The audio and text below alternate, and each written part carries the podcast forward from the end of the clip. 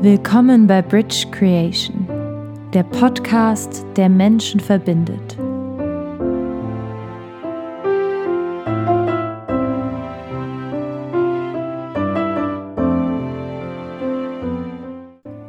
Herzlich willkommen bei Bridge Creation.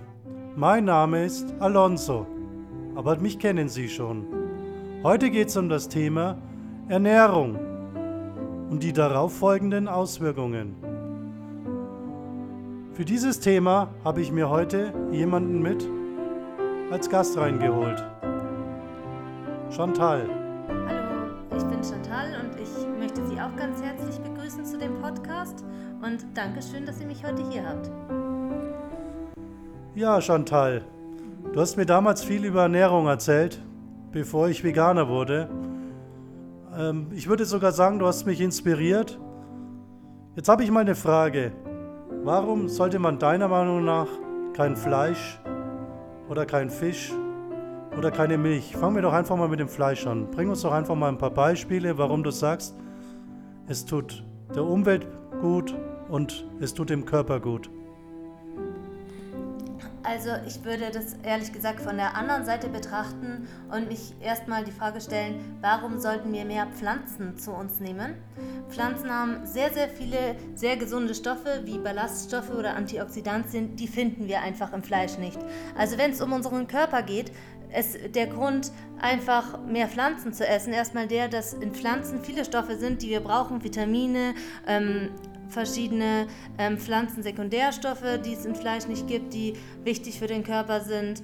Und daher würde ich das so rum angehen der Punkt, warum wir kein Fleisch essen sollten in Bezug auf die Umwelt oder in Bezug auf unsere Mitmenschen, das ist ein Grund, ähm, wo ich sagen würde, das geht vor allen Dingen um Mitgefühl. Wenn wir ähm, Fleisch konsumieren, verbrauchen wir extrem viele Ressourcen und andere Menschen auf dieser Erde verhungern. Es ähm, leidet immer noch jeder elfte Mensch auf der Erde an Hunger. und das könnten wir einfach verhindern, indem wir auf unsere, unsere Ressourcen besser nutzen würden. Das verstehe ich nicht ganz.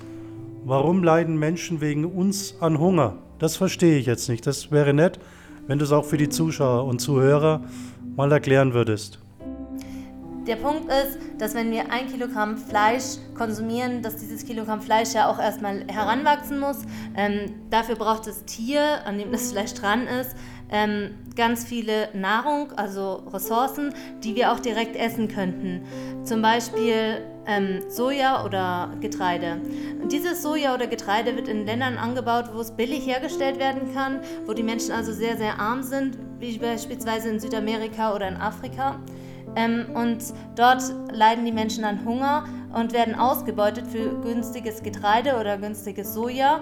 Sie selber können aber nichts davon essen, weil es hierher transportiert wird, damit wir unsere Tiere damit füttern können. Insgesamt ist die Anbaufläche, die wir brauchen, um die, also um die gesamte Menschheit zu ernähren, deutlich geringer, wenn wir uns alle vegan ernähren würden, als wenn wir so viele Ressourcen in die Tierhaltung reinpumpen würden. Auf ein einziges Kilogramm Fleisch kommen sieben Kilo Getreide oder Soja oder irgendwelche anderen Nahrungsmittel für eine Kuh oder ein ein Schwein? Ähm, da habe ich mal eine Frage. Geht denn auch beides, dass wir zum Beispiel äh, weniger anbauen, Fleisch essen und Menschen trotzdem nicht so hungern müssen? Wie siehst du das? Also die, die Fläche, die wir einfach brauchen, insgesamt um die, die Erde gesund zu halten, ist einfach viel, viel höher, wenn wir Fleisch konsumieren. Wir haben ja auch nicht nur das Problem, dass, ähm, die Anbau, also dass wir mehr Anbaufläche brauchen, um die Menschen alle zu versorgen für das Fleisch, sondern dass was verloren geht an dieser Fläche, wo wir Fleisch anbauen, wie beispielsweise Regenwälder oder ähm, Grasland, wo Mischkulturen sind. Ähm, in der Mischkultur können Lebewesen viel, viel besser leben. Also insgesamt, es gibt eine größere Artenvielfalt. Zum Beispiel auf den Palmölplantagen gibt es überhaupt keine lebende Wesen. Wenn man eine Palmenplantage sich anschaut, da ist es komplett ruhig, es zwitschern keine Vögel, es gibt keine Tiere, die rumlaufen, es wachsen auch keine anderen Pflanzen. Und so ist es bei vielen Monokulturen, dass da einfach insgesamt nicht so viel Leben bleiben kann, weil das Ökosystem braucht verschiedene Pflanzen. Der Boden wird, wird ähm, ausgenutzt. Bei einer Monokultur, äh, die, die, die, Nährstoffe, die im Boden stecken, wenn man nur eine Pflanze anbaut, da ist es sehr schnell in einem Ungleichgewicht und der Boden ist sehr schnell verbraucht. Dann braucht eine Monokultur einen gewissen Zeitraum, wo das brach liegt, damit der Boden sich erholen kann. In, in Mischkulturen funktioniert in Mischkulturen passiert es so überhaupt nicht. In der Mischkultur gibt es immer verschiedene Pflanzen. Jede Pflanze braucht was anderes aus dem Boden. So funktioniert es dann auch, dass die da äh, über Jahre und Jahrzehnte, Jahrtausende so wachsen können. Aber in der Monokultur gibt es das so nicht. Und woher kommt dann der Hungersleid her? Das haben wir jetzt, glaube ich, noch nicht angesprochen.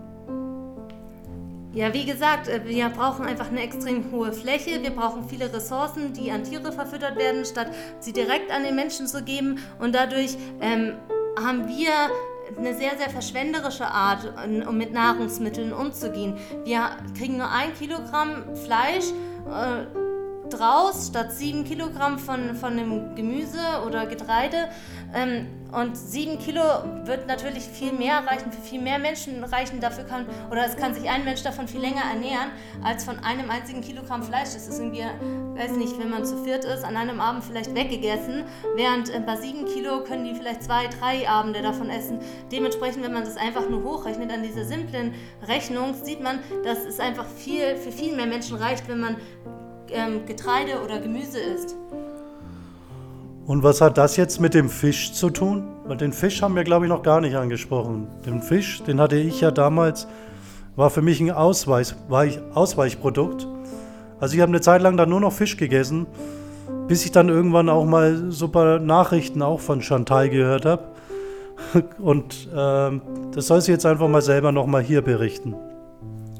Also das Problem ist, dass das Ökosystem Meer sehr aus dem Gleichgewicht äh, geraten ist. Wir überfischen die Meere und ähm, es gibt Nahrungsketten, die so funktionieren, wie sie sind. Wenn wir einen Fisch aus dieser Nahrungskette rausnehmen, funktioniert die ganze Nahrungskette nicht mehr. Dadurch, dass wir ein, bestimmte Fische, wie beispielsweise den Thunfisch, extrem stark abfischen, haben wir dann insgesamt das Ökosystem schon aus dem Gleichgewicht gebracht.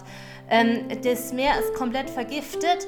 Es gibt viel ähm, Schwermetalle, Öl. Ähm, immer wieder gibt es Schiffsunglücke. Da kommt, es wird auch viel Müll einfach ins Meer reingespült, Plastikmüll. Also es ist auch relativ giftig, die, die äh, Fisch als Nahrungsmittel herzunehmen. Der, der enthält sehr, sehr viele Schadstoffe, immer mehr.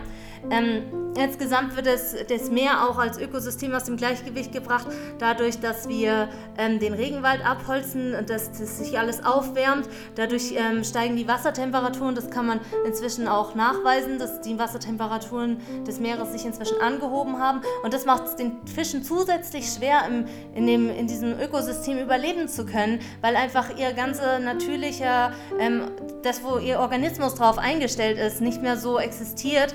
Und die müssen sich alle umstellen und dann kommen wir noch zusätzlich und fischen die Fische ab. Und das bringt einfach alles aus dem Gleichgewicht. Dadurch, ähm, ja, das ganze Ökosystem, das beeinflusst auch Pflanzen, das beeinflusst einfach alles. Da habe ich mal noch mal eine Frage. Ich war ja früher jemand, der sehr, sehr viel Eier gegessen hat und sehr gerne. Jetzt habe ich gesehen, dass es Studien gibt, dass äh, die Eier einer an und für sich gut sein sollen dann wieder nicht. Früher hieß es, dass sie nicht gut sind, jetzt heißt es, sie sind wieder gut. Aber was, was, warum? Welche Studien gibt es da? Welche sprechen dafür, welche dagegen? Habe ich mich dann gefragt, habe im Internet ein bisschen recherchiert. Mit dem Konsum stiegen auch die positiven Studien. Und so war es ja nicht nur damit, so war es auch mit der Milch. Was sagst du denn zu Eier und Milch?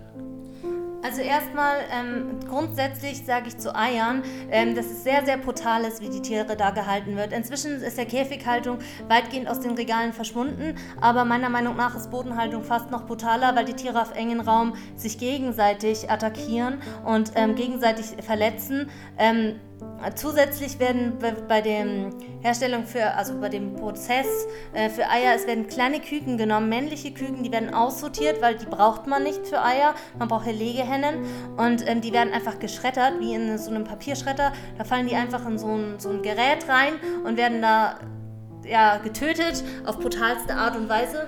Die werden ja momentan auch vergast, habe ich auch gesehen. Also die neueste Methode ist nicht mehr Schreddern, sondern Gas. Die kommen da rein ja, und es gibt dann spezielle männliche ähm, und die dann Die werden gezüchtet, die kann man dann noch essen, die haben genug Fleisch. Und die werden ja tatsächlich, da gibt es jetzt so riesengroße Apparate, wo sie vergast werden. Das ist auch interessant, erinnert mich irgendwie früher an, an den Juden. Und ich weiß, viele sagen jetzt, was ist denn das für ein Vergleich? Aber man muss sich das mal vorstellen, das ist ja wirklich die Schöpfung. Also ist das für mich dann doch wieder ein, ein guter Vergleich. Äh, ich sage es jetzt auch mal so, wenn ich, wenn ich sehe, wie die heutigen Schlachtungen ablaufen, das Tier kommt in den Schlachthof und das soll uns jetzt Chantal mal erzählen, was sie da für ein Gefühl hat. Und dann sage ich dann vielleicht noch meine Meinung und mal sehen, was sie sagt. Ja, also wir hatten ja jetzt noch die Frage nach der Milch und dann jetzt noch die Frage zur Schlachtung. Also zuerst mal zur Frage ähm, der Milch, was ich von der Milchproduktion halte die doch im Raum stand. Also ähm, die Milchproduktion ist unglaublich brutal. Ähm, die Tiere werden extrem dazu, äh, also sind extrem dazu hingezüchtet worden, dass sie extrem viel Milch auf eine Kuh liefern. Also so eine durchschnittliche Kuh kann bis zu 40 oder noch mehr Liter Milch an einem einzigen Tag liefern für die Milchproduktion. Das ist natürlich absolut unnatürlich. Also die Kuh wird erstmal, um, damit sie überhaupt Milch produzieren kann, wird sie von ihrem Kalb getrennt.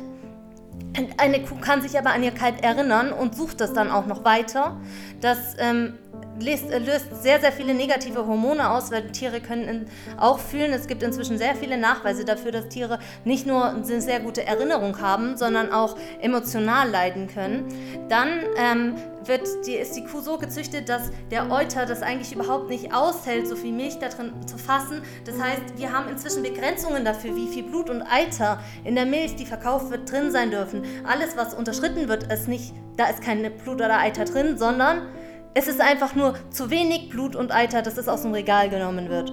Ähm, und das zeigt, dass es ja unglaublich leiden muss, das Tier. Das ist alles entzündet bei einer Kuh unten. Hm, dann werden sie in unglaublich engen ähm, Gehegen gehalten oder, oder Stellen gehalten. Die meisten Kühe sind noch nie auf der Weide gewesen, auch wenn das oft dasteht, ähm, wenn auf einem Produkt draufsteht, dass es ähm, Luft bekommen hat, äh, heißt es, der Stall muss ein Fenster gehabt haben und solche Sachen. Ähm, selbst wenn man also zu einem guten Produkt greifen möchte, weil man das Tierleid vermindern möchte, hat man oft sehr, sehr schlechte Bedingungen für die Tiere.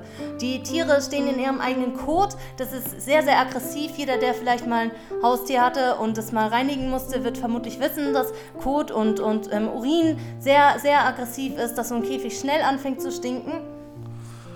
Ähm, das mit dem Stinken und so, das stimmt, ja. Habe ich früher auch bei meinen Besichtigungen gesehen. War ja mal Spezialist in Versicherungen. Hinzu kommt, mit den, was hat sie vorhin schön ausgeführt, mit Eider und Blut, Antibiotika. Jede Kuh hat Antibiotika, damit sie Milch geben kann. Egal, ob man es vorher gibt oder nicht, die Reststoffe sind definitiv drinnen.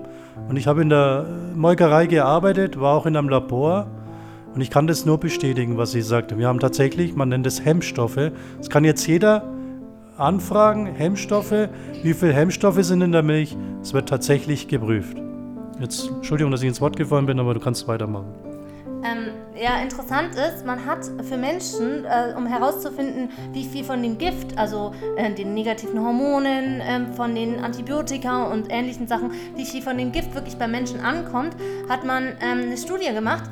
Ähm, wo man Muttermilch getestet hat, also von, von ähm, stillenden Müttern und die auf Giftstoffe getestet hat. Und man hat festgestellt, dass ähm, ein, ein Mensch, der sich misch köstlerisch ernährt, also der Fleisch und ähm, tierische Produkte und ähm, Gemüse, Eier, alles isst, ähm, dass der sehr, sehr viele Giftstoffe in der Muttermilch hat, die ja für das Baby sind. Das sollte ja eigentlich ähm, rein sein und eigentlich sollte das ja die Abwehr des Babys ähm, verstärken.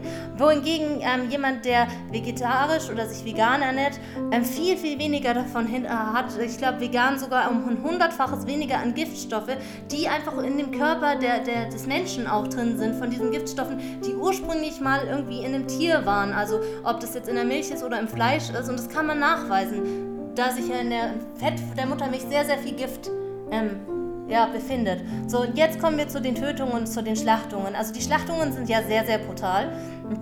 Man versucht zwar das ähm, human zu gestalten, das heißt, ähm, manche Tiere werden erst betäubt, bevor sie geschlachtet werden, aber viele Schlachtungen sind über Kopf, die Betäubungen funktionieren nicht immer und dann hängt das Tier da an einem Bein mit seinem gesamten Gewicht, was ja ähm, überhaupt nicht dafür ausgelegt ist, an einem Bein aufgehängt zu werden, was sehr, sehr schmerzhaft ist und wird dann irgendwie aufgeschnitten, zuckt teilweise noch minutenlang und es ist sehr, sehr ähm, heftig, so eine Schlachtung sich mit anzuschauen. Ich habe auch schon den Kommentar gehört, wer keine Schlachtung zusehen kann, sollte kein Fleisch essen, ganz einfach.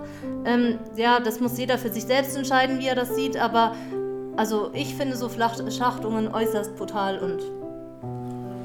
Das hast du sehr schön rübergebracht. Und jetzt habe ich ein paar philosophische Hintergrundfragen. Äh, Hintergrundfragen nenne ich sie deswegen, weil wenn jemand sagt, er glaubt an die Schöpfung und ähm, wir sind alle verbunden, dann müssen wir uns fragen, würden wir mit unserer Schwester oder mit unserem Bruder auch so umgehen? Die Tiere haben in, erleiden Höllenqualen, viele Tiere. Ich will nicht sagen, dass jeder jetzt kein Fleisch isst oder keinen Fisch oder das ist bleibt in eurem, es muss in eurem Bewusstsein bleiben, so wie es ihr haben möchtet. Ich kann nur erfahrungsgemäß sagen, auch für die Spirituellen da draußen, es ändert vieles. Der Gedanke, der Geist, Gottes Gnade, vieles kommt auf einen zu, weil man, man weiß seine Schöpfung zu schätzen und man öffnet die Augen auch für das Umfeld, nicht nur für den Nachbarn, nicht nur für die Stadt, sondern wirklich für die ganze Welt. Und ich, für mich war die Entscheidung, vegan zu werden, dies, es war einfach eine Geistesblitz. Ich habe es einfach so entschieden und dann habe ich mich damit befasst. Und man fängt auch wirklich an, das Leid des Tieres zu spüren. Man fängt an, seinen Mitmenschen anders anzuschauen. Zu mir hat mal jemand gesagt, wow, du bist vegan. Das ist ja noch schwieriger, als ein guter Mensch zu sein. Und jetzt müssen wir, und der Satz war so genial, und das war tatsächlich auch mein Beweggrund, denn ich sage, die Liebe zum Tier führt auch zur Liebe zum Menschen. Hast du noch was hinzuzufügen, Chantal? Ähm, ja, ich denke, dass ähm, wir selbst, wenn wir im Einklang mit uns selber leben wollen, mit der Welt leben wollen, in der, in der wir einfach, ähm, in, in, die wir hineingeboren wurden, dass ähm, wir dann uns zwangsweise irgendwann die Frage stellen müssen, wie wir mit der, mit der Umwelt umgehen, wie wir mit anderen Lebewesen umgehen. Und das ist eigentlich eine ziemlich große Dissonanz erzeugt. Also äh, insgesamt emotionale negative Zustände in jedem, der irgendwie eine mitfühlende Seele hat, erzeugt, wie Tiere behandelt werden. Und meiner Meinung nach ist die einzige Lösung dafür, ähm, sich selber besser zu fühlen und sich mit ähm, sich selbst im Reinen und auch mit der Umwelt im Reinen zu fühlen, dass man irgendwo da Verhaltensänderungen macht. Und jede Verhaltensänderung, die wir in unserer Ernährung machen, das sind Sachen, die wir unserem Körper anders zuführen, aber das sind auch Sachen, wo wir politische, ähm, ein politisches Zeichen setzen können, wo wir einfach dadurch, dass wir ein anderes Produkt kaufen, die Hersteller, die gut mit der Umwelt umgehen, denen das wichtig ist, die unterstützen wir und ähm, denen, die schlecht mit, mit unseren Mitmenschen und mit der Umwelt umgehen, denen geben wir kein Geld. Da, das unterstützen wir nicht. Und ich denke, das ist wichtig, um, um was in der Welt zu verändern. Dankeschön, hast du sehr schön gesagt, Chantal. Ich möchte jetzt noch einen abschließenden Satz sagen, denn jeder, der mich kennt, weiß auch, dass ich die Politik beobachte. Äh, die Politik weiß im Übrigen Bescheid. Sie wissen, was passiert. Es gab auch von Tierschützern viele Briefe an die Politik. Es wird nichts geändert. Und wir müssen über die europäischen Grenzen schauen. Wir sind zwar EU-Einheit, wir sind auch in Deutschland, aber wir müssen auch schauen, wie es anderen Menschen geht. Wir müssen wirklich schauen. Wir müssen die Augen aufmachen, Mitgefühl haben und nicht nur auf unser Steak am Teller achten. Ich habe früher täglich Steak gegessen, wirklich täglich. Ich wollte Steak essen, das war für mich sowas wie Wohlstand und ich habe irgendwann die Augen geöffnet und ich fühle mich viel, viel besser. Ich habe 15 Kilo abgenommen, habe jetzt eine bessere Figur als früher. Ich kann es auch jedem raten, der Diät macht. Werdet vegan, wirklich. Es hilft euch, es wird euch helfen und es entzieht euch viele Fette, die nicht notwendig sind und ihr seid viel fitter. Ich werde seitdem jünger geschätzt, ich bin viel vitaler und ich schlafe weniger, weil dieses, dieses Fleisch, diese Milch hat mich wirklich schwer gemacht. Und es gibt genug Studien, die diese Aussagen bestätigen. Fragt, sucht im Internet, fragt nach und sagt jetzt nicht, ja, die haben ja keine Nachweise. Wir wollen ja, dass ihr denkt. Wir wollen euch nicht zwingen, ihr sollt euch von selbst bewegen. Ich bedanke mich jetzt hier und sag allen schönen Abend noch, schönen Tag noch, wann auch immer ihr das anhört. Ich freue mich, dass ihr zugehört habt und wir werden wieder eine Sendung machen mit Ernährung. Warum kann uns sogar abhängig machen und die ganzen und ein bisschen detaillierter in, in die Materie gehen. Das war jetzt ein bisschen viel wahrscheinlich, aber wir bleiben dran. Ich sage Dankeschön und gute Zeit. Tschüss.